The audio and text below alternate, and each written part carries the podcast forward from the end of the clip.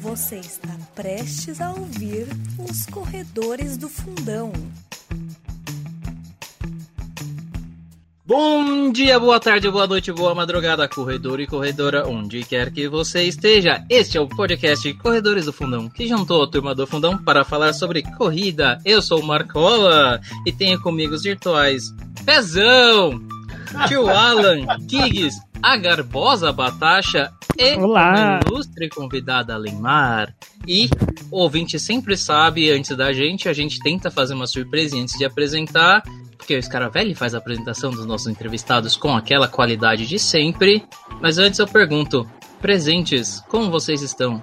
Eu tô bem, eu tô bem. Eu, hoje, hoje a gente vai pegar a nossa escaravela e a gente vai para outro país conversar com uma pessoa muito especial, não é mesmo, tio Alan? Gostei desse jogo de Certeza. linguagem, hein? Brincando com o meu nome, mas eu aceito, eu aceito. Se é pra atravessar o Atlântico, eu aceito. Hoje quem vai começar vai ser Scaravelli mesmo, né? Scaravelli. Iniciando. Não, mas Ah, antes nós temos aqui o retorno da nossa preciosa Natasha. Natasha, muito bom receber Ei. você de volta. Muito Obrigado. obrigado por estar aqui conosco. Obrigado. Legal. E eu mais do que isso, né? A gente tem a estreia internacional, então a gente vai ter Uhul! pela primeira vez Primeira vez, uma en- entrevista com uma atleta de outro país, muito próximos a nós, mas de outro país. Vai lá, Scaravelli. Faça a apresentação. Para de fazer Para, mistérios. para de bajular, nós estamos em março, mês da mulher, para de fazer bajulação e faça seu trabalho. ó. Exatamente, a E- prática, né? Você, você é homem que vai entregar uma rosa, não entregue uma rosa. Haja como uma rosa, né? Tem esse costume de querer entregar uma rosa no dia da mulher, haja como uma rosa. Ô, DJ, põe, põe de fundo musical nessa apresentação. Sugestão, em Fado Tropical do Chico Buarque, pra gente falar de uma peça, de uma preciosidade do atletismo internacional. Bom, ela nasceu, ela é da terra natal, a terra natal dela se chama Estanganhola. Ela pode corrigir a gente depois. E aqui no Brasil a gente é dividido entre municípios, estados, né, é, cidades ou, ou- municípios. Lá né, nessa região é dividida em freguesia. E ela vem da freguesia de São Sebastião, que fica a 5 quilômetros hoje, onde ela reside, que é Rio Maior. A quem está ouvindo aqui, nosso ouvinte mais fiel, já está identificando quem é. Na região de Santarém. E, ô tio, ela nasceu, sabe em que dia? Nasceu no dia 1 de maio. Marchadores do Mundo Univos. Univos. Lutadora. Já Olha nasceu só. lutadora. o dia mais importante que a gente tem no mundo inteiro. É uma marchadora portuguesa, campeã e recordista mundial, primeira recordista mundial e primeira campeã da prova de 50 quilômetros no, no Campeonato Mundial de 2017. Mas antes disso, ela tem uma, uma carreira consolidada, onde ela é considerada das marchadoras mais equilibradas no seu tempo. Se vocês derem uma olhada no ranking internacional, ela chegou mais vezes entre 1,29 e 1 hora e 30. 1 hora e 29, 1 hora e 30 para a prova de 20 quilômetros. Olha só que tão importante que é. Eu estou falando aqui, senhoras e senhores, a gente já teve entrevista com o Caio Sena, o nosso primoroso marchador. Hoje trazemos do além-mar, de outras terras, próxima da nossa, Inês Henriques. Inês, tudo bem? Olá, boa noite.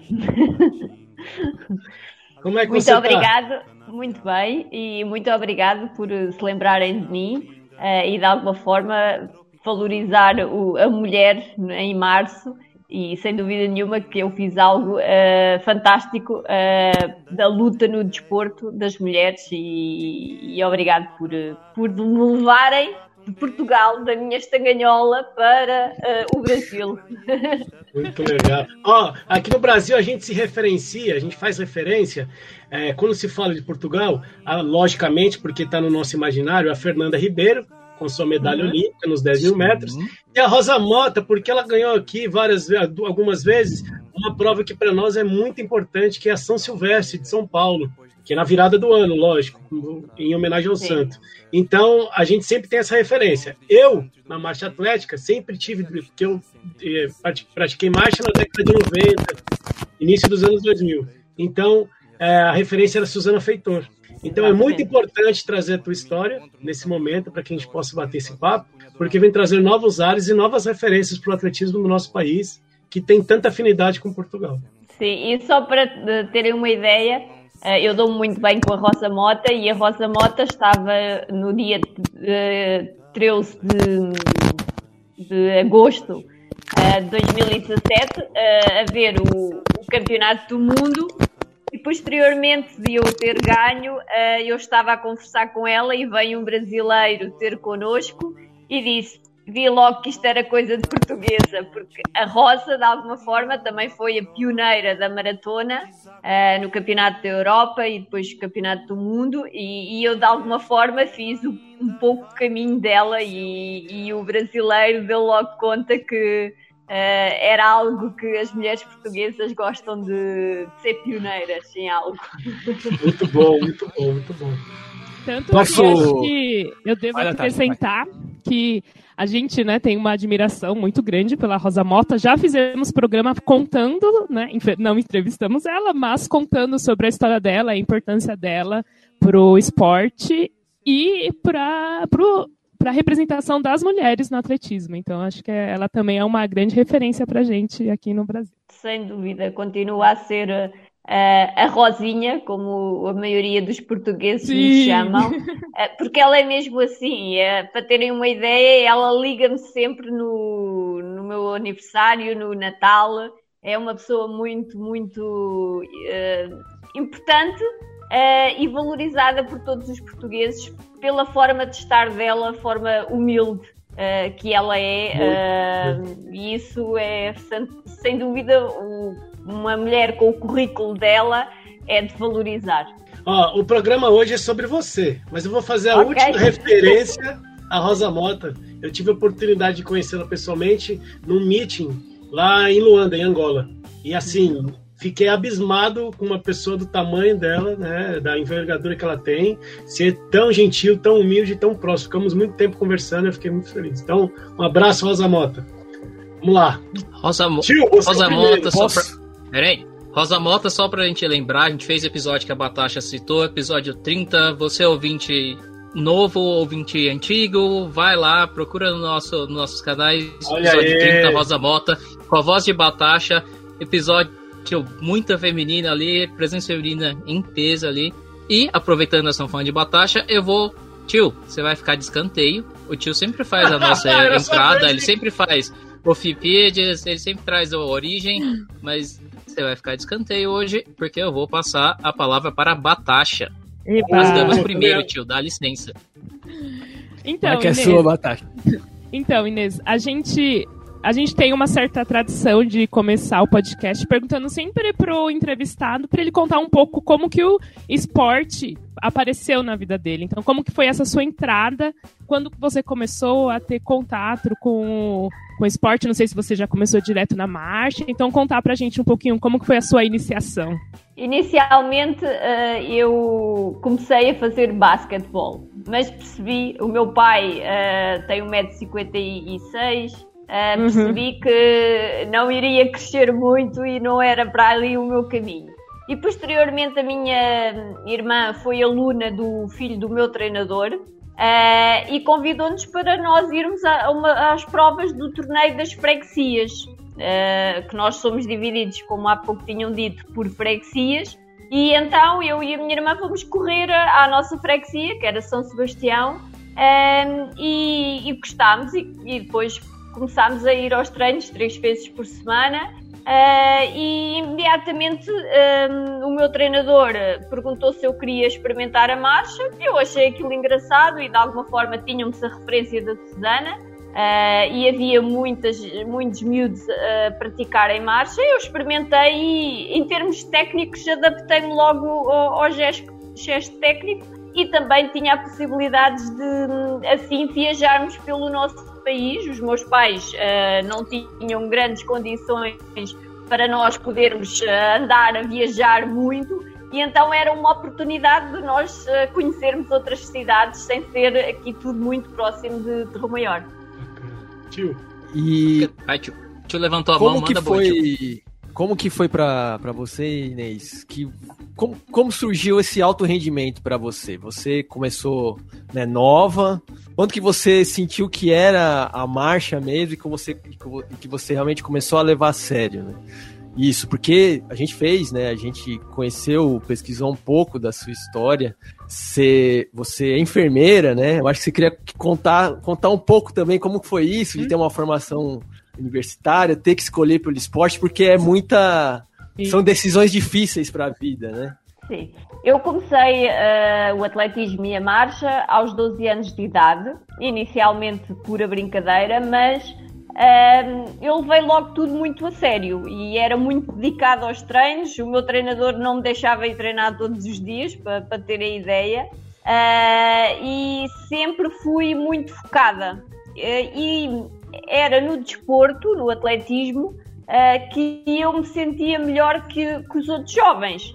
Uh, e então dediquei-me logo muito. Óbvio que fui, fui sempre conciliando os estudos, né? os meus pais me deixavam que fosse diferente. Uh, tentei sempre conciliar as duas vertentes, tinha de ser muito organizada, porque de alguma forma chegou ali a partir do nono, décimo ano, tinha menos tempo para me dedicar à, escola, porque eu já tentava treinar duas vezes por dia. É assim, eu com 16 anos, o primeiro ano de juvenil, já já fui aos campeonatos do mundo júniores. Eu tive em quatro campeonatos júniores, dois campeonatos do mundo e dois campeonatos da Europa de júniores. Um, e quer dizer, uh, eu queria sempre mais e melhor, e de alguma forma tive um treinador, o meu treinador que foi desde dos 12 anos, já há 29 anos que estamos a trabalhar juntos. Um, era um treinador já com alguma experiência e também muito focado no, no trabalho dele uh, e também queria sempre,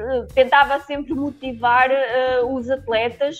E como eu comecei a ter bons resultados, nem sempre foi um sempre a subir, às vezes descemos de graus para voltar a subir, uh, mas era sempre muito focada, tinha algum talento, é óbvio, porque senão não tinha feito a carreira que fiz até agora, mas foi muito do trabalho e era isso mesmo que o meu treinador queria demonstrar. O Jorge Miguel uh, teve a Susana Feitor, que era um talento fantástico e que teve uma carreira fantástica, mas também queria demonstrar que atletas que tivessem algum talento, mas que quisessem trabalhar muito, também conseguiam chegar ao mesmo sítio. Uh, é demonstrativo que de, formas diferentes conseguimos chegar ao mesmo, ao mesmo local. Uh, atletas com talento e atletas com pouco talento e muito trabalho. Muito bom.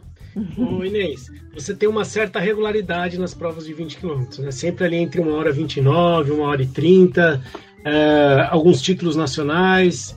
Uh, e a gente tem essa, essa linha sucessória, né, Suzana Feitor. Tivemos é, uma, uma, quase que contemporânea, ela é quatro anos mais nova que você, mas competindo ali desde sempre, que é a Ana Cabecinha. Ana ela, ela com boas colocações em Jogos Olímpicos. Uh, e você é, não teve um destaque como você teve quando, é, a partir do Campeonato Mundial de 2017, né? De estar entre as primeiras num campeonato importante internacional. Infelizmente, a Federação Internacional, a atual World Athletics, lançou é, uma matéria dizendo que você era uma pioneira acidental.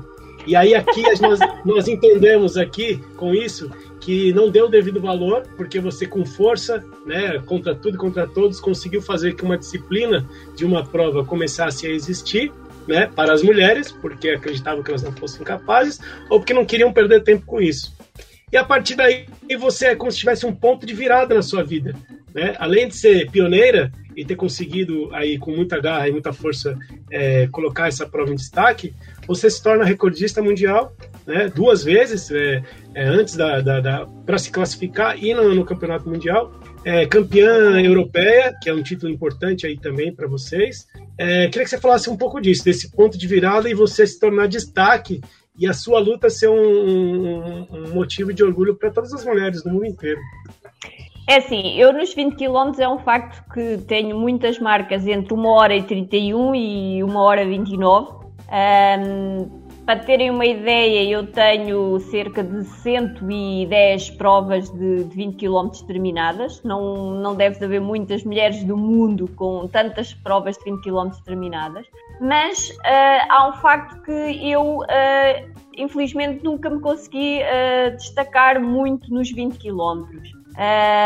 sei que fiquei aquém do que eu poderia ter feito. Acho que podia ter ainda ido ali à casa de 1 hora 28 um, e por algumas circunstâncias nunca consegui uh, obter uh, essas marcas. Mas pronto, eu durante mais de 15 anos andei ali sempre no top 10 dos grandes campeonatos um, e, e era uma referência, mas sem ser um grande destaque.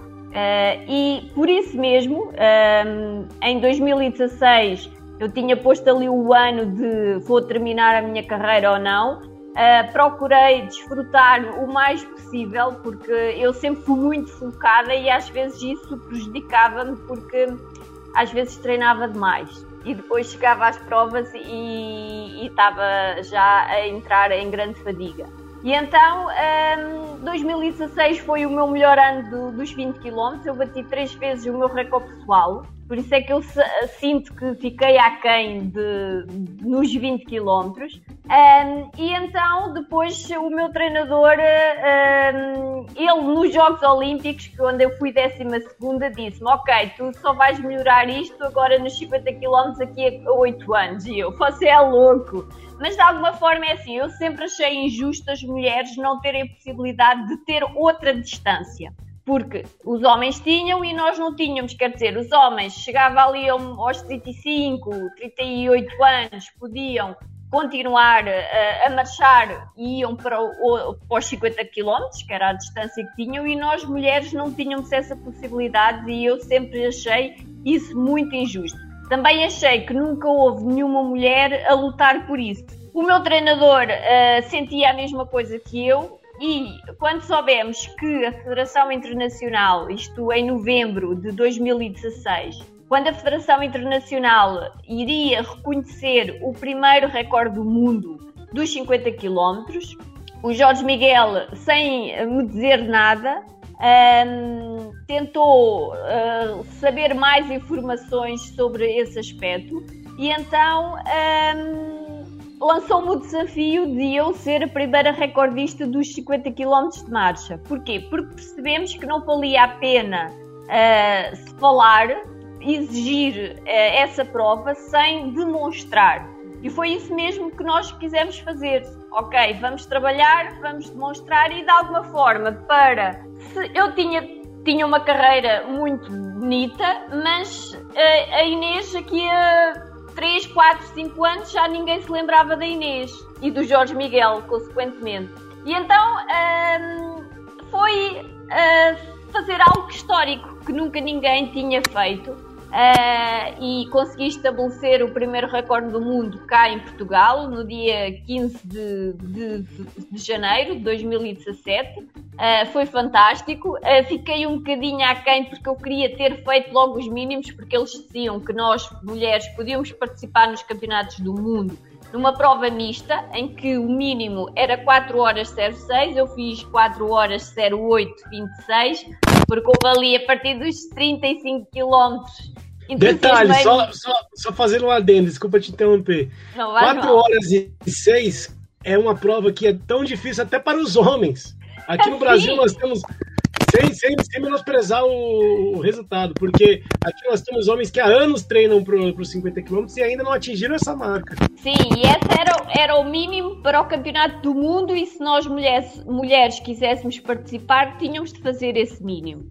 E de alguma forma o meu treinador achava que eu conseguia fazer essa marca, mas uh, eu nessa prova entusiasmei muito a partir ali dos 32, 33 km e depois os últimos seis foram, foram muito, muito duros.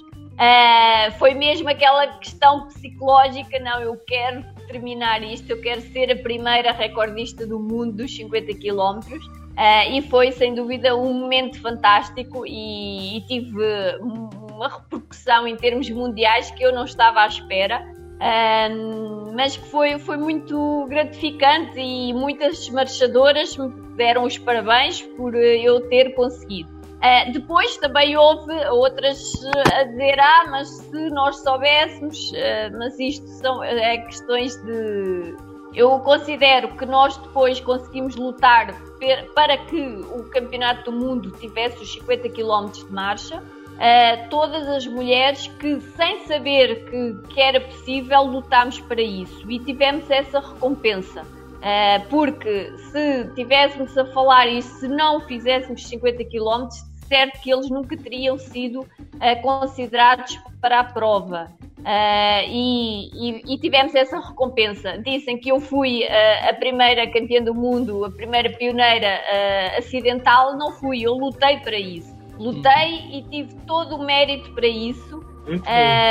outras atletas tivessem sido como eu, tivessem ido para lá sem saber o que é que ia acontecer. Porque eu treinei sempre para o Campeonato do Mundo sem saber que ia realizar o Campeonato do Mundo nos 50 km. Eu tinha mínimos nos 20. Uh, em, antes de ir para um estágio em altitude, uh, o meu treinador treinas para 50 ou para 20 e eu treino para 50, porque se me derem essa oportunidade, eu quero estar bem preparada, porque sei que se chegar lá e falhar, os 50 km não têm a continuidade e eu não posso falhar. Eu, quando parti para Londres, quando parti uh, para a prova, sabia que eu não podia falhar, porque se eu falhasse os 50 km femininos, uh, não se iriam realizar mais. E, quando você e quando você entrou na prova de Londres, você, você se imaginava ser campeã mundial? Ou você só estava lá pensando em não falhar? Ou em outras. outro ou no tempo? É assim, eu um, ehm, senti. Eu estava muito, muito bem preparada uh, fisicamente e mentalmente. É tudo aquilo foi uma segunda vida para a Inês. Um, o desafio, o de, de serem que eu não era capaz e eu sabia que era capaz. Nunca me, nunca me senti inferiorizada a nenhum homem em circunstância nenhuma e sempre treinei muito. Uh, por isso, eu não, em termos de uma prova longa, Uh, eu não me sentia inferior. Óbvio que eles fazem um ritmo muito mais rápido que o meu, mas eu também sabia que o podia fazer. E eu estava muito bem fisicamente e psicologicamente. Um, quando diziam que não era possível, uh, aquilo revertia ao contrário. Eu, não, eu vou conseguir. E eu parti feliz para Londres e um, tentei controlar tudo o mais próximo da prova, uh, em termos de jornalistas, para não, não ficar muito estressada. Controlei tudo muito bem e no momento que eu parti, eu não dormi durante a noite, não consegui, mas uh, não quis saber disso. Ok, vou fazer ali uma prova de 4 horas e pouco e depois durmo. e uh, quando parti, eu estava muito feliz por estar naquele, naquele palco e por ter a possibilidade de fazer de deixarem de fazer 50 km e demonstrar ao público que era possível fazer as mulheres tinham capacidades físicas e psicológicas para fazer 50 km. E como eu nunca tinha sido candidata a, a nenhum título, a ser campeã do mundo, eu quis desfrutar o máximo possível daquele momento. Procurei que nada se estragasse. Uh, cumpri todos os ritmos que o meu treinador me tinha pedido. Foi tudo ali muito bem planeado. Para terem uma ideia, o meu treinador sabia a marca que a atleta chinesa tinha feito na China, mas ele disse logo: ela vai melhorar muito e ela vai contigo até aos 30 km. Sabem quando é que eu a deixei para trás? Aos 29,900. Oh. Estratégia. Isso é pra derrubar a moral. Aos 30 km, eu, ok, não posso uh, fazer erro nenhum porque eu já sou campeã do mundo. E depois foi controlar tudo muito bem controlado e porque eu queria fazer menos de 4 horas 06 queria bater o recorde do mundo, é óbvio, e queria fazer as menos de 4 horas 06 para demonstrar à Federação Internacional que nós mulheres éramos capazes porque eu acredito que eles tivessem posto aquela marca porque achavam que nenhuma mulher do mundo iria fazê-la. E ok, vamos lhe dar esta oportunidade, elas não conseguem, paciência. E de alguma forma eh, o meu feito foi desvalorizado porque eu depois mexi com muitas entidades de desporto mundial eh, e isso eles não gostam de ser enfrentados e eu enfrentei-os e esse de alguma forma foi o problema deles, mas eu um, acredito que lutei por uma causa que é completamente justa. É, você comentando sobre esse ambiente, sobre enfrentar essas instituições completamente masculinas, né? Queria entender como que foi para você, assim, tanto para encarar o seu, aguentar no seu psicológico, continuar treinando, enfrentar isso, como que foi esse ambiente, assim, você lidou com isso? Você contar um pouco mais, assim, o que você falava, sua motivação foi não, eu posso, né? Mas eu imagino que teve momentos que o peso foi grande, né? De todos esses homens Sim, em cima é de você, né? É óbvio que a incerteza de, de poder uh, fazer a prova uh, era às vezes o, o anjo mau, o, o, o diabinho, era o anjo e o diabinho. Uhum. Uh, o diabinho a dizer: para que é que estás a treinar tanto? Para que é que estás a fazer isto? Uh, que não sabes que podes. Mas depois era o anjinho: vá, deixa-te lá disso, continua a treinar. Sim. E de alguma forma, algo me dizia que era possível, que eu iria conseguir. Uh, e eu acreditei sempre naquilo e procurei as ajudas, não fiquei à espera, como é óbvio. Uh, na minha federação diziam que eu não iria conseguir, uh, mas eu fui à procura de, de, pessoas que me pudessem ajudar. Procurei pessoas da, da comissão de marcha da IAF, depois procurei a ERI, em que me deu o contacto do, do Paulo Demetri. E o Paulo, mas tu queres mesmo ir fazer 50 km? Eu quero! E se ele já estava a entrar com o processo, com o nome da, campeã, da recordista do mundo, uh, ainda era mais fácil para ele. Uh, e nós só soubemos de, da prova, que iria existir a prova para as mulheres com direito a tudo como todas as outras provas, a três semanas da prova do, do Campeonato do Mundo. Foi no Nossa. dia após de eu ter feito o treino mais longo que eu faço para os 50 km, que era 40 km. Eu fiz os 40 km e um, em altitude, que é muito mais difícil, uh, e num tempo fantástico, uh, sem saber que iria fazer 50 km na, uh, na prova, porque era até aquele momento que nós tínhamos determinado, ok, se não tivermos certezas, ok, fazes o treino o resto Sim. para 20 km e vais fazer o que puderes nos 20 km mas felizmente tive um, a notícia que queria ter a prova. Eu não queria acreditar que era tanto, porque eu pensei que eles só me deixassem a mim competir por ser a recordista do mundo, uh, mas tive uma recompensa muito maior que foi ter uh, a prova no Campeonato do Mundo. E lá está, outras atletas depois vieram criticar que se soubessem também tinham treinado para ir ao campeonato do mundo, porque depois de alguma forma estava muito dinheiro envolvido e isso de alguma forma fez alguma impressão a algumas atletas, mas é assim, eu continuo a dizer que eu tive recompensa da luta que travei. Sim. Dá para dizer que largaram, largaram sete apenas, né, lá em, lá em Londres, para mais de 20 para Doha já em 2019. E aí, passando esse tempo, eu queria perguntar, dessa luta do primeiro, da primeira prova de 50 no Mundial de Londres, a tentativa de colocar no programa olímpico, porque estavam tentando inserir agora já para Tóquio, já para Tóquio 2020, ano passado. E aí você poderia falar um pouco mais sobre isso e até emendando já um pouquinho sobre, porque é a luta sobre igualdade e aí de igualdade de gênero. E aí vem depois que eles vão tirar os 50. O 50 já não vai existir nem no masculino. E aí você poderia falar sobre essa luta toda e esse como que vai ficar agora? Sim, é assim. Um, eu depois do fim do Campeonato do Mundo de Londres queria estar no Campeonato da Europa, que nós para aqui para a Europa é um campeonato muito importante. Um, que também tive de colocar a Associação Europeia em tribunal para conquistar a prova, uh, que houve várias entidades dentro da Associação Europeia que tentaram bloquear uh, esse processo, mas conseguimos fazê-lo e eu depois consegui ser campeã da Europa.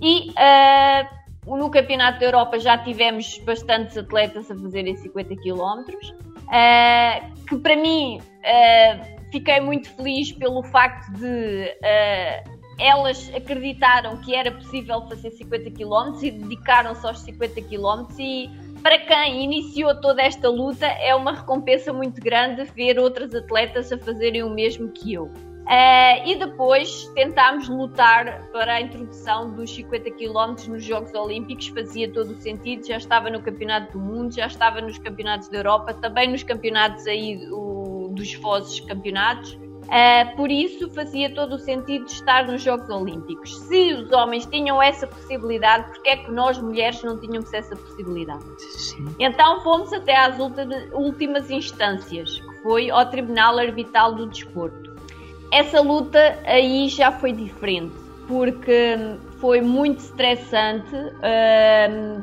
porque todas as entidades do desporto mundial tentaram desbloquear e, e conseguiram de alguma forma uh, que a nossa luta fosse para a frente. Lá está. Um, eles, uh, o que nos diziam era que nós tínhamos, a Federação Internacional de Atletismo tinha de pedir a prova em 2017, porque todas as provas que entram no calendário olímpico supostamente têm de ser pedidas com três, três anos de antecedência. Uh, que a Federação Internacional uh, introduziu os, os 4x400 misto, homens e mulheres, em 2017 e teriam de pedir os 50 km de marcha femininos. Mas os 50 km de marcha começaram em 2017.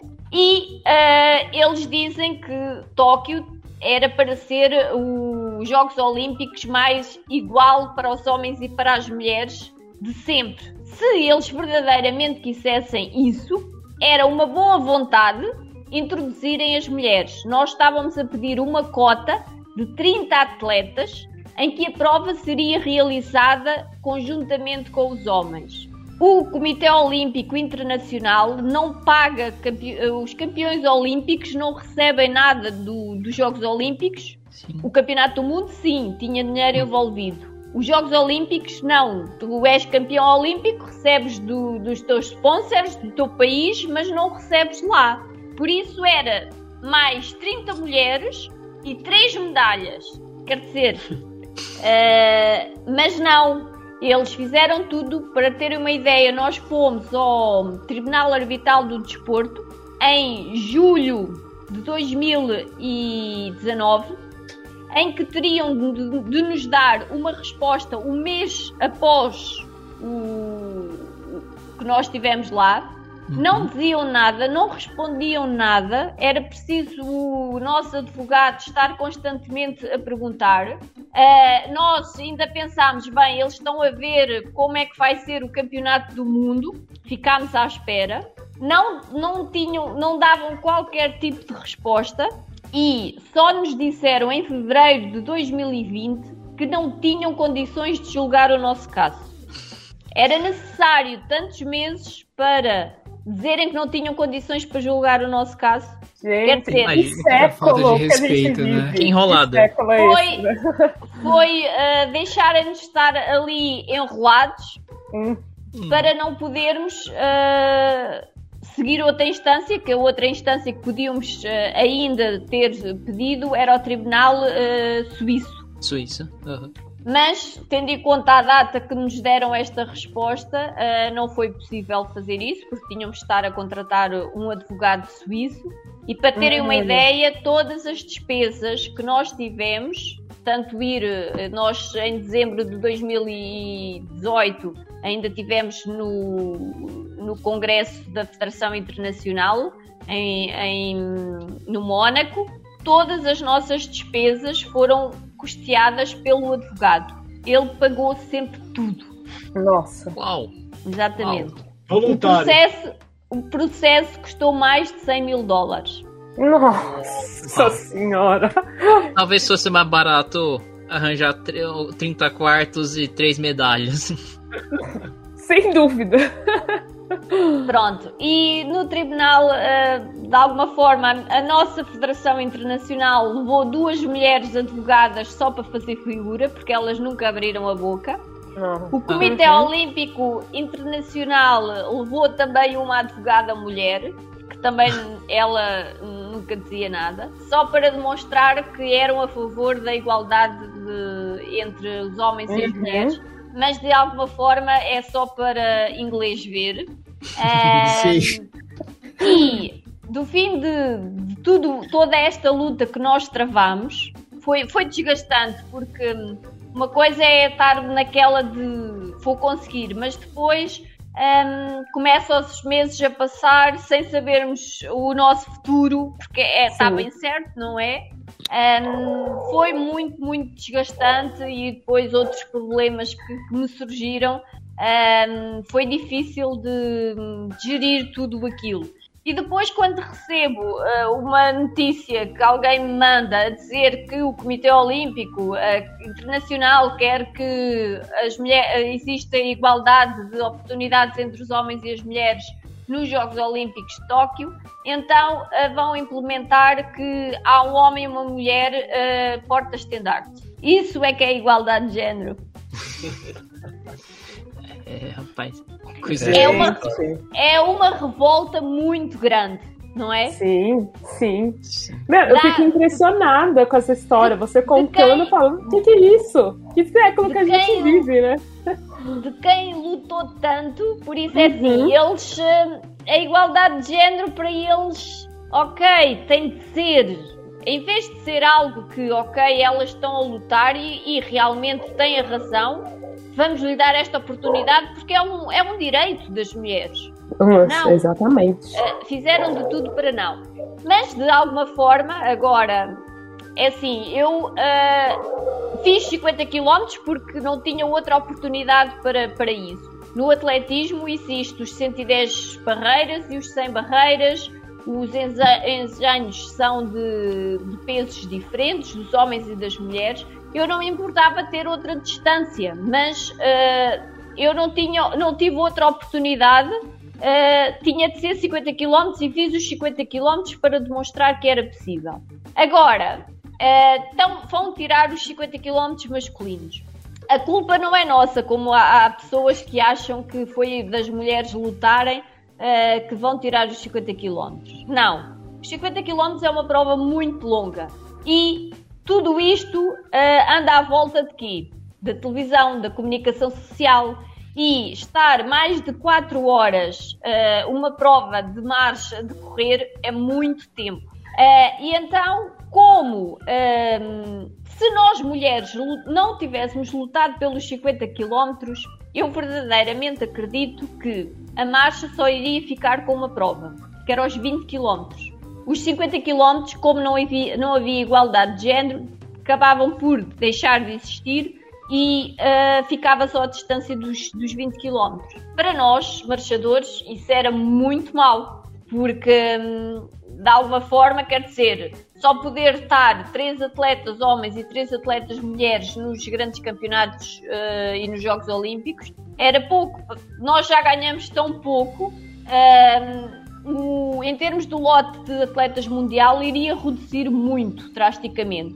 Nós depois, para de alguma forma conseguirmos ganhar alguma coisa financeiramente, participamos no circuito mundial e pouco mais. O marchador não enriquece. Nós basicamente andamos nisto por gostamos imenso Uh, e se tivermos apoio dos nossos comitês olímpicos, lá conseguimos sobreviver, porque se não tivermos, não é possível.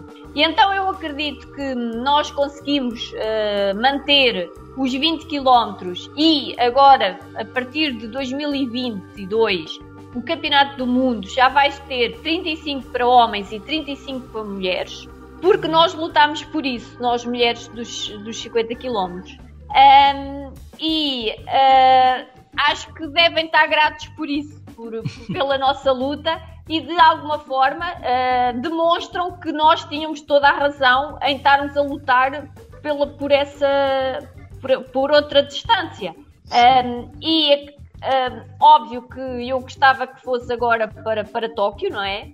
Uh, fazia todo o sentido, ok, não vamos pôr uh, o. deixamos os homens dos 50 km e as mulheres podem fazer 35 e posteriormente já têm a prova de 35, mas uh, não era como nós queríamos, era como eles queriam. E, e, vamos ter em Paris 2024 os 35 homens e os 35 mulheres. Uh, e assim fica a igualdade de oportunidades entre homens e mulheres no atletismo do fim de tantos e tantos anos. A última prova a entrar foi uh, os obstáculos. Isso. Uh, não, vocês chamam outra coisa, uh, os 3 mil obstáculos. Isso, uh, isso é isso mesmo. Pronto. E uh, do fim de tantos anos, uh, lá conseguimos na marcha a igualdade de oportunidades entre os homens e as mulheres. E de alguma forma, se eu não tiver essa possibilidade de estar em Paris, um, ehm, espero que de alguma forma se recordem da minha luta e que eu um, ehm, comecei tudo isto e que no, as novas gerações têm essa oportunidade porque eu lutei por ela. Exatamente. Ainda, ainda que não esteja bom, lá como bom. atleta, vai estar lá como representação da prova estar lá. Sim, sim. Porque sem falar não, que. De alguma forma, eu não sou uma pessoa muito grata uh, ao, ao, Comitê Olímpico Internacional por, por, uh, por os ter enfrentado. Mas Pode mesmo ser assim, não... não pode ser pessoa não grata por eles, muito grata pra gente. É, e mesmo assim você não será esquecida, porque esse podcast, enquanto existir internet, enquanto existir os, os lugares que a gente vai deixar, você sempre será ouvida por alguém, né? em todas as suas entrevistas. Tio, é... você tá com a mão levantada aí, nós vamos dar a chance pra você falar de novo. Manda aí, Muito qual obrigado. É, é, você falou muito do treinamento, né, Inês? Que você treinava muito, sei que, que até você acredita que por alguns momentos treinava até a mais. Conta um pouco como que é a rotina do treino e como mudou o seu treino para treinar específico para 50 quilômetros de marcha atlética. Eu acho que até pra gente aqui a gente não tem uma ideia de como é essa rotina de treinamento. Eu vou, eu vou até fazer uma adenda, desculpa, Anny, é, e perguntar já que ficou uma dúvida na minha cabeça que a gente não é tão acostumado com a marcha, mas você citou lá que os homens, quando acabam ficando um pouco mais velhos, eles sobem a distância, né? Eles vão dos 20 aos 30. A gente sabe que tem essa questão da idade ser melhor para um pouco mais fácil você trabalhar com a, com a resistência. Então, eu, se puder explicar essa diferença do como é um atleta dos 20 e como você tem um atleta que talvez vai ser melhor para os 50, você vai subir essa distância já completando a, a ideia da pergunta sobre o treino. Então, deixa eu emendar aqui, porque a gente tem na marcha, a gente tem, perdão, só para complementar, reforçar aí, dar um caldo quinor. Na marcha a gente tem o espanhol, né, o Jesus Angel Garcia, que é o cara mais longevo Isso do atletismo e do, do esporte de modo geral, né? Ele está indo para a oitava Olimpíada ou sétima, Exatamente. com 50 anos de idade e que pegou mais quatro gerações. Mais de 50, Sim. né? Ele pegou mais de quatro gerações, a década de 80, 90, 2000, Ele 2010, marcha desde, desde 1980 por aí, tá Isso. marchando até hoje. Tem recordista Mas, de participação em mundial, por exemplo. Exatamente. E, e ele concilia a marcha com o trabalho, né? A gente tem outros exemplos, e Portugal também teve marchadores com esse exemplo de conciliar o trabalho com o treinamento. Só para fazer um adendo e você falar em cima disso também. Pronto, eu sou, eu consegui ao longo da minha carreira conciliar e, e formei-me em enfermagem, mas por opção nunca exerci a profissão de enfermeira, eh, mas com muito orgulho que sou enfermeira. E o meu treino, eu treino duas vezes por dia, sempre, basicamente sempre, em que tenho normalmente a tarde domingo de, de folga. Uh, o meu treino da manhã é o treino mais longo, uh, que faço marcha, em que normalmente eu, eu vou treinar às nove, nove e meia e depois uh, fico para a manhã toda quase. Uh, porque depois tem outras componentes, a parte do alongamento, a parte do reforço muscular. Com a idade, ainda temos de, de ter mais em atenção esses aspectos. Uh, durante almoço no, no, centro de estágio de Maior uh, e depois descanso um pouco durante a tarde ou se necessito vou à fisioterapia e depois volto a treinar por volta das 5 e meia em que eu complemento muito o meu treino com corrida Uh, normalmente à tarde faço sempre 8 uh, km de, de, corrida e depois reforço muscular e lá está outra vez alongamentos. Um, e, e norm, um, o treino de marcha é um pouco de repetitivo, basicamente é marchar, marchar, marchar. Um, eu não, não fiz grandes alterações do meu treino de 20 km para uns 50 km. Lá está, o meu treinador diz que eu já tenho muitos, muitos quilómetros e que preciso de alguma qualidade uh, sem ser com exageros, porque também uh, em termos musculares tenho de ter algum cuidado para não me lesionar. E como o nosso treino é sempre impactos, uh, com a idade as noções começam uh, a surgir. Mas quando eu comecei a treinar para 50 km, como eu ainda vinha dos 20, em que o ritmo era muito mais rápido, inicialmente eu tive dificuldade foi andar lenta. Porque tinha era de fazer mais distância é óbvio que havia treinos que eu fazia as séries, que, que fazia mais, uh, mais quantidade de séries, mas a ritmos mais lentos. E às vezes eu entusiasmava-me o meu treinador, o meu treinador, calma Inês, tens de ter calma. Uh, e foi gerir muito bem uh, esse aspecto e por isso é que a primeira prova eu entusiasmei muito e depois na parte final sofri bastante. Um, porque era fazer quilómetros, mas manter aquele ritmo e ser muito, muito certinha. E às vezes eu não conseguia fazer isso porque começava-me a entusiasmar. Uh, e esse é o segredo da, da prova de, de 50 km: é muita, muita paciência. A diferença dos 20 para os 50 é que nós, quando somos mais jovens, conseguimos uh, impor ritmos muito mais elevados. E depois, com a idade, isso já não vai ser tão possível, como é óbvio, mas eu aos 36 anos ainda fiz o, o meu recorde pessoal uh, três vezes nos 20 km e mesmo em 2018 uh, eh, fiquei muito, muito próxima. Uh, mas depois na prova de maior distância é mais duração e menos ritmo, e por isso é que nós com idade, com experiência, uh, vamos conseguindo fazer provas de, de longa distância um, ehm, com menos dificuldade que, que, quando somos mais jovens. É óbvio que também acontece jovens fazerem boas provas de 50 km, mas a, a experiência uh, é muito, muito importante e eu já tinha uma experiência muito grande nos 20 km uh, e é muito importante nós já sermos batidos nos 20 km para depois conseguirmos fazer uma boa prova de 50 km. Acredito que nem todas as atletas com grande qualidade nos 20 km consigam fazer 50 km, uh, nas 35 já é possível, porque uh, os 50 km dos 40 para os 50 muita coisa acontece uh, e quem faz 20 também faz os 35 nem todas vão conseguir fazer, mas acredito que vai haver muito mais atletas a fazerem 35, uh, porque a diferença está ali a partir dos 40 km, que nem todas têm essa capacidade de, de sofrimento e de, de resistência. Um, por isso, aí está a diferença. É os anos de, de, de, experiência e depois de, de quilometragem e sem dúvida nenhuma é gostar de treinar, porque às vezes o mais difícil não é a prova, o mais difícil são os meses anteriores de pôr quilómetros e quilómetros e ter muita paciência para, para marchar e tem-se verdadeiramente gostar de treinar e de marchar. Perfeito, certíssimo. Vai, Scraveri, Manda aí, nosso atleta é de elite, ela precisa descansar, então finaliza aí é com a última aí, pergunta. É isso aí. Não, não vou nem, vou finalizar com a fala, né? Porque acho que não teria homenagem mais justa pra gente fazer no mês das mulheres, contando essa história de pioneirismo, não acidental. WA, se você tá me ouvindo, Sebastião Coi, sinto lhe informar, você está errado. Nada acidental, porque é muito aparece para quem muito se atreve, né? Então, eu quero agradecer a, a sua gentileza, sua cordialidade e a possibilidade de a gente contar essa história, porque muitas vezes é dito que o esporte é o único meio de salvar vidas, né? E a gente esquece que as pessoas que podem salvar vida através do esporte são seres humanos. E eles acabam reproduzindo é, os dilemas e as dificuldades do mundo real. Porque o esporte é apenas um acontecimento dentro da humanidade.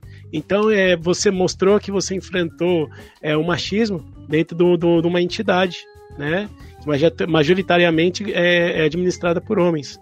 E você fez e aconteceu com todas essas dificuldades e teve apoio também nessa caminhada, né? Teve pessoas com você, mas representando todas as mulheres do nosso atletismo, né? Então eu quero agradecer por você contar essa história tão é, maravilhosa, tão empolgante para gente, que fica de presente não só para as mulheres nesse mês das mulheres, mas também para esse glorioso primeiro de maio, né? Que esse podcast, que esse podcast possa lhe servir como presente, né? Da nossa gratidão por poder contar essa história. E venha mais vezes. Obrigado. Antes da Batasha dar aquela palavra final, eu só vou falar que acidente só diz quem não sabe qual foi o processo. Exatamente. Aqui no pois, Brasil por... a gente tem uma frase assim, mesmo, que quer saber dos, da cachaça, a cachaça que eu bebo. Cachaça é a bebida típica aqui do Brasil. Sim, mas sim, não quer conhecer, mas não quer conhecer os tombos que eu levo. É Exatamente. Assim. Eu fui campeã do mundo 16 anos após, após a minha estreia no Campeonato do Mundo. E fui campeã da Europa 16 anos após a minha estreia no Campeonato da Europa. Eu uh, lutei muito uh, e hum, fui persistente. Podia ter uh, desistido no meio do processo. No momento que eu já achava que provavelmente já não conseguiria fazer mais com o que tinha feito, mas eu acreditei sempre e fui trabalhando todos os dias porque algo ainda estava para acontecer.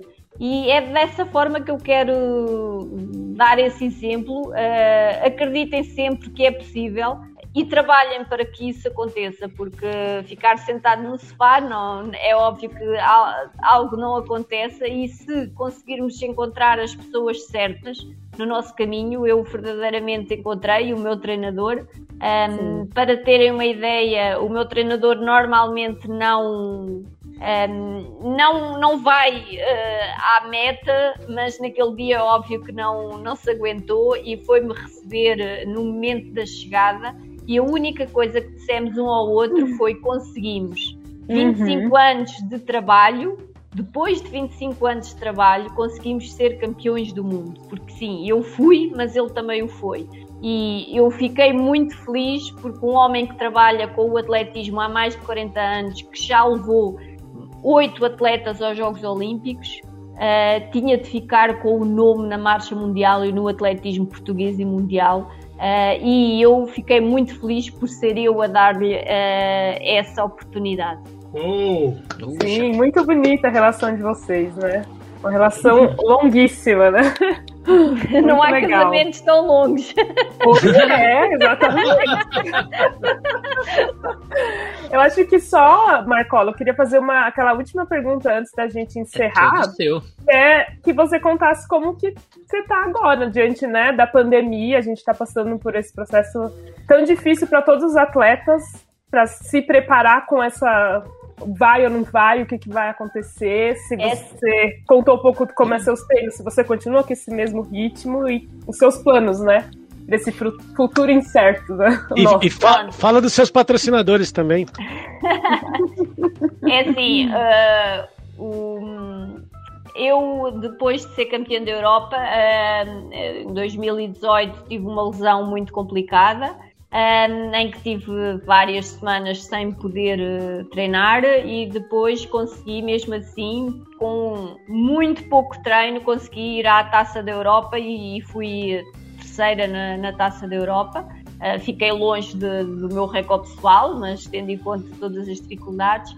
E com esta luta também toda pelos 50 km que, que foi difícil de gerir, um, e foi 2018 e 2019 foram anos muito. final de, de 2018 e 2019 foram anos muito difíceis para mim. Uh, o ano passado uh, tive um problema de saúde uh, grave em que depois repercutiu-se por vários meses de, de muitas dificuldades, um, em que eu saía para treinar e não tinha qualquer tipo de energia e muito, muito, muito frágil, um, em que sentia que o meu corpo não estava a responder e sentia-me triste por isso, porque estava a sentir que uh, não podia estar a exigir mais dele e provavelmente que estava a quase no, no final. Mas uhum. felizmente consegui ultrapassar uh, todas essas dificuldades, consegui um, recuperar a minha saúde, porque o mais importante que nós temos, sem dúvida nenhuma, é a nossa saúde, e eu senti que a minha estava muito débil e, e que o corpo, é óbvio, é uma máquina fantástica que quando não é possível ele vai dando avisos e depois a mim avisou-me, fiz duas rupturas em dois meses Uh, e tive mesmo de parar e recuperar como deve ser para voltar. Felizmente, uh, tudo isso já uh, está ultrapassado. Neste momento, o meu corpo já está a responder muito bem. tive agora aqui um, um, contratempo, mas é só descansar dois, três dias uhum. e a coisa uhum. vai passar. E estou a tentar lutar pela qualificação olímpica. Uh, é possível, um, haja provas. É óbvio que agora também estamos dependentes de, das provas. Em Portugal a situação agravou-se bastante, agora já estamos a melhorar, mas o Campeonato de Portugal não se vai realizar por enquanto.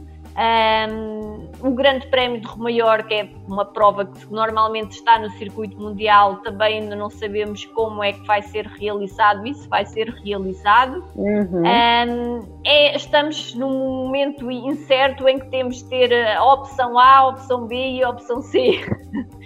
Pronto, mas eu um, estou a treinar para que quando exista oportunidades de fazer 20 km para subir na qualificação olímpica, eu é óbvio queria fazer logo a 1.31.00, que é o mínimo, uh, mas tendo em conta todas as dificuldades que eu passei, um, não, não está a ser fácil fazer isso como eu fazia já há uns uhum. anos atrás. Uh, mas estou a lutar na mesma para ir à qualificação olímpica e para estar em, em Tóquio. Uh, eu, neste momento, sou a atleta mais velha do lote mundial de, das atletas da marcha. Um, e, e, e, de alguma forma as atletas reconhecem toda a minha luta e, e, são todas sempre muito agradáveis e muito simpáticas para comigo. E eu quero lá estar por isso mesmo, por uh, sentir que tudo o que me fizeram não era justo, eu tinha toda, uh, independentemente de, do lugar que pudesse alcançar, tinha o direito de estar na minha prova, uma prova mais longa. Uh, mas uh, espero que tudo isto passe, a pandemia passe, uh, porque não é fácil viver com, com esta incerteza. agora já estou a ficar mais habituada, mas inicialmente, ok, vamos treinar para aquela prova. Ah, não vai existir a prova. Uhum. é difícil gerir isto, porque nós treinamos para competir. É óbvio que muitas pessoas que estão a, a ouvir-nos um, fazem o desporto por lazer e para mim uh, tem um grande valor porque estão a promover a saúde e eu como enfermeira uh, procuro sempre uh, dar o, esse exemplo de que temos de praticar exercício físico se nem todos podem ser Sim. atletas de alta competição mas estão a promover a saúde sem dúvida que é fantástico e uma das coisas que a pandemia pelo menos cá em Portugal tem feito é pôr as pessoas a mexerem-se, a correr, a caminhar, e isso, sem dúvida, é, é muito importante para promover a saúde. Um, e quero que tudo isto passe. 2022, uhum. no Campeonato do Mundo, uh, já tenho a minha prova, uma prova mais longa, de 35 km. Uh, e quem sabe que é a terceira vida da Inês Henriques. Eu espero conseguir ainda um, estar no Campeonato do Mundo nos 35 km uh, e isto agora é de, de ano a ano, uh, passo a passo, uh, porque já tenho 40 anos. Uh, não parece, mas tenho. Não parece mesmo. Não parece, parece mesmo. e eles já vou sentindo. o treino tem de ser muito mais bem gerido, Uh, não se pode exagerar, uh, mas uh, ainda acho que tenho a oportunidade de, de, ainda fazer um campeonato do mundo de, de 35 km. o ideal era conseguir estar em Paris 2024, porque hum, eu, por toda a minha luta, merecia estar lá uh, nos Jogos Olímpicos. Mas pronto, isto temos de, de, ter calma e vamos vendo como é que o meu corpo vai reagindo em termos da minha saúde que isso, sem dúvida nenhuma, é o mais importante, é a nossa saúde física e mental e nesta pandemia, com tantos problemas que tem trazido uh, financeiramente às famílias pelo confinamento, uh, é muito importante mantermos a nossa saúde física e psicológica. Perfeito. Antes de terminar, eu só queria dar o espaço, além de, ó, lógico, agradecer muito esse, essa conversa, ensinou a gente muita coisa, mostra aula, né? como é difícil. Conversa aula. Nessa é. aula, como é importante também trazer essa mensagem e também dar o espaço até antes de terminar para Inês, se quiser é, dar a sua, sua mensagem, dar seu contato, patrocinadores, qualquer coisa, seu espacinho de fazer a sua propaganda aí. Solta o som, Inês. Solta o som. Pronto, eu de alguma forma uh, espero que procurem uh, Rio Maior no mapa de Portugal. Uh, é uma cidade pequena, mas que temos trazido muitos atletas mundiais, porque nós temos um, centro, um complexo desportivo extraordinário em que uh, fomos à casa do Comitê Olímpico uh, Brasileiro nos meses de julho até dezembro, um, ehm, em que passaram aqui quase todas as modalidades olímpicas. Um, ehm, isso sem dúvida que, que é algo uh, importante que o Rio Maior é conhecido no Brasil um, ehm, e é uma cidade pequena que já teve oito ou nove atletas olímpicos uh, e temos um complexo fantástico dos melhores do mundo. Uh, vão pesquisar sobre Rio Maior, sobre o nosso complexo, e se quiserem eu, eu... visitar, estão sempre à vontade. E obrigado a vocês por, eh, de alguma forma, valorizarem o, o meu trabalho, a minha luta uh, e darem a conhecer aí no Brasil quem é a Inês Henriques, qual foi a luta que ela travou uh, e a todos os que estão-nos a ouvir. Uh, obrigado por terem-nos uh, estado a ouvir, que foi uma conversa muito, uh, muito tranquila e, e, muito boa, gostei muito. Um, e pratiquem desporto. esse, sem dúvida, é o, o, fundamental, é praticarem desporto e, e sentirem-se bem a praticarem desporto e serem felizes. Perfeito, oh. perfeito.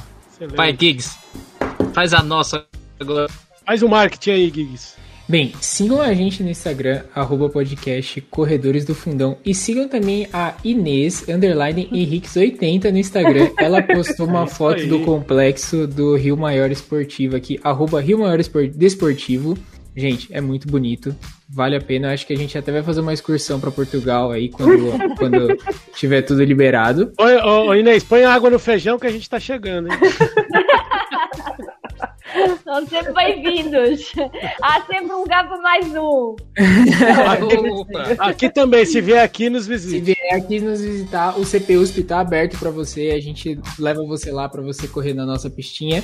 Então sigam a gente no arroba podcast Corredores do Fundão. Sigam a Inês Henriques80 também no, no Instagram. E não esqueçam de se apadrinhar no nosso Padrinho, que a gente vai deixar o link aqui na, na descrição para ter uma ajudinha financeira aqui pra gente. Pro Ajuda nós! Esse cara velho pagar o leite do filho dele. E é além dos que a gente vai, vai dar para vocês, que são nossos padrinhos. É isso aí, É isso, meus amigos. É isso. Depois dessa aula toda, dessa mulher maravilhosa, dessa marchadora, dessa lutadora, dessa senhora persistência, eu termino aqui nosso papo Agradeço a presença de todos, principalmente da nossa queridíssima Inês Lima. É isso e tchau. Até mais. Tchau, galera. Obrigado, Tchau.